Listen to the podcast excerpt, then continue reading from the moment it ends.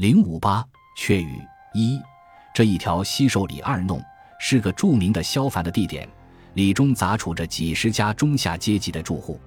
弄内自早至暮，找不到一点宁静的时刻。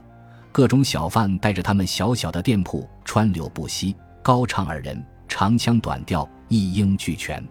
这些声浪和屋子中的排声噼啪，以及小孩子们的大哭小喊，常常搅作一片。有时不幸而逢到不利的日辰，还有些娘娘们为了沙粒般的小事一言不合，便假作这露天会场，个个开动天然的留声机，互相比赛起来。其间许多含有艺术化的绝妙好调，大足使舞台上的探亲相骂相形见绌。这在别的弄堂中未必常有这种现象，而在这西寿里内，差不多已司空见惯。所以有人说，大概也是风水使然。记者此刻所要说的故事，恰巧发生在这消凡的地点，因此记者有个要求，希望读者先生们掩住一个耳朵，别听那些嘈杂的声浪，而用另一贵耳，单听记者的报告。这天下午，大概在三四点钟时候，这条热闹的西寿里内忽然光临了二位贵客。这二位贵客身上一式都穿的制学生装，一个年龄较长，已在中年。头上戴的一顶黑呢铜盆帽，帽边附系眉髻，鼻架灰色圆镜，两眼炯炯有光。此人左胸前的衣袋中录有一支自来墨笔和一册袖珍日记。其他一个却是二十左右的青年，状态也很英俊。二人雄势阔步走入弄内，脚下的四只皮鞋和弄内的石板亲密地接着吻，每一举步咯咯有声。在平日。这西寿里二弄内穿着这种服装的人物乃是难得见的，因此，这二位生客一进弄口，由那皮鞋声的介绍，引得那些舔味地主的人们不期微微起了一点注意。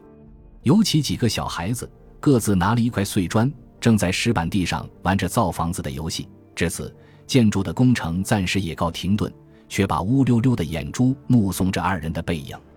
二人并肩行来，绝不沾顾。其中青年的一个似乎先前曾经到过这里，只顾抢先举步向弄底走来，情形似很熟悉。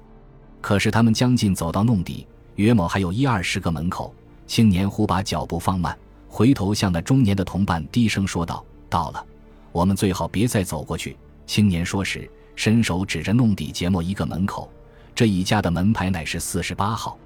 当下，那中年的见说，便也收住脚步。依着青年所指，在灰色的圆眼镜里飘眼遥望了一下，微微点头道：“哦，没有弄错吗？”青年道：“没，这里共指三条弄堂，我记清楚是第二条弄地末一家第四十八号屋子。”中年的道：“如此，我去去就来，你且等候一会儿。”青年道：“也好，什么时候你再来？”中年的身臂看看臂上一个钢制手表，略略踌躇了一下。方答道：“大概要隔一小时，你耐性些，必须留意。”青年忙点点头。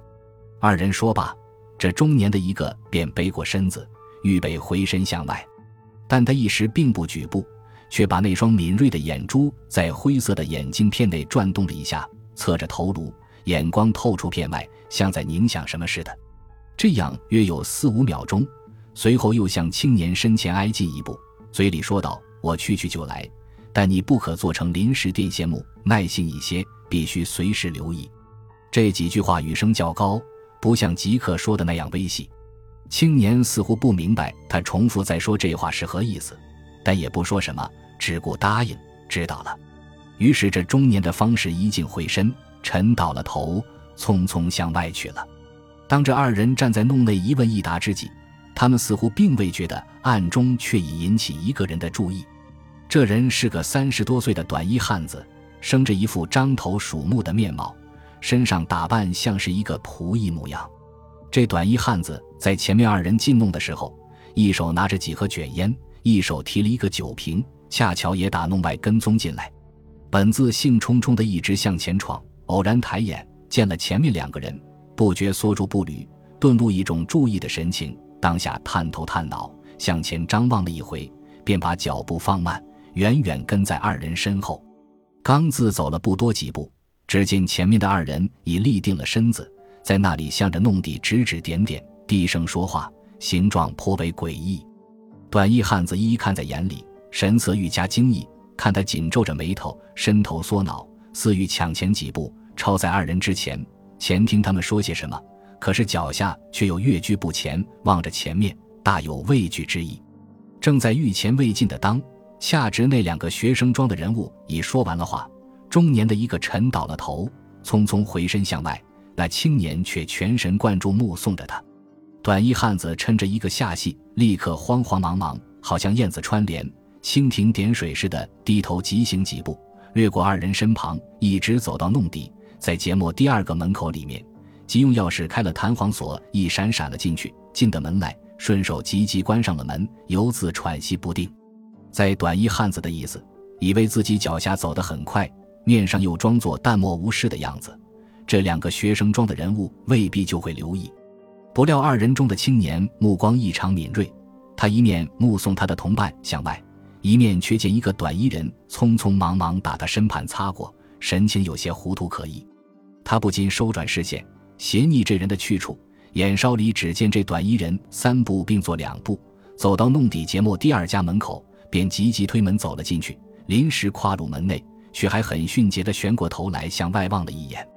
青年心头莫觉一动，觉得这短衣人的神情好似小孩误触蛇蝎，大有惶恐的意味，其间绝非无故。脑底才自转念，同时只听那边砰的一声。那节目第二家的两扇石库门已是紧紧关上，在这当，这重大而急促的关门声，不斥成了一个火种，顿把这青年脑底的一片疑焰立时燃了起来。起先，这青年远远站在那里，他的注意力不过集中于门牌四十八号的节目一家。至此，连那比邻四十七号也连带引起注意。以上云云，都是故事中的第一幕。那第二幕的表演地点。却在四十七号的石库门内，这四十七号是一所两上两下的屋子。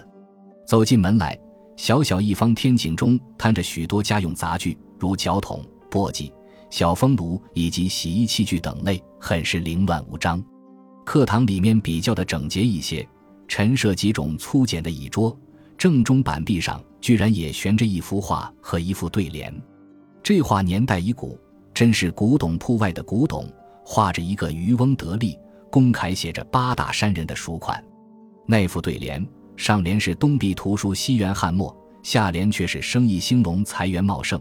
我们看了这种风雅的装饰物，对于屋主人的身份如何、品行如何，虽不能完全明了，却也可见十之八九。课堂左侧那间厢房，门上挽着巨铜锁，里面当然没有人在。总之，这四十七号石库门中。当那手拿卷烟和酒瓶的短衣汉子未进门前，楼下两间屋内简直寂寂无人，静悄悄的，真像星期日的学校授课室。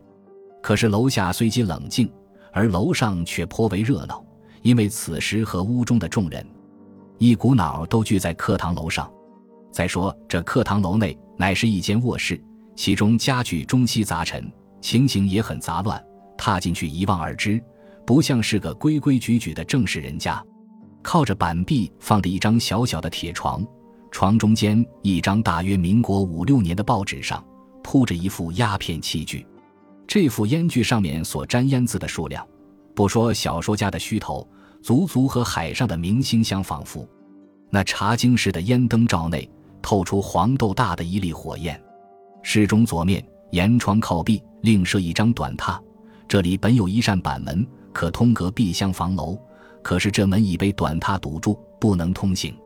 一室之中光线异常幽暗，虽在下午三四点钟已向垂暮，却因窗前悬有一种深色的窗帷，外面天光打了回票，不能光临室内的缘故。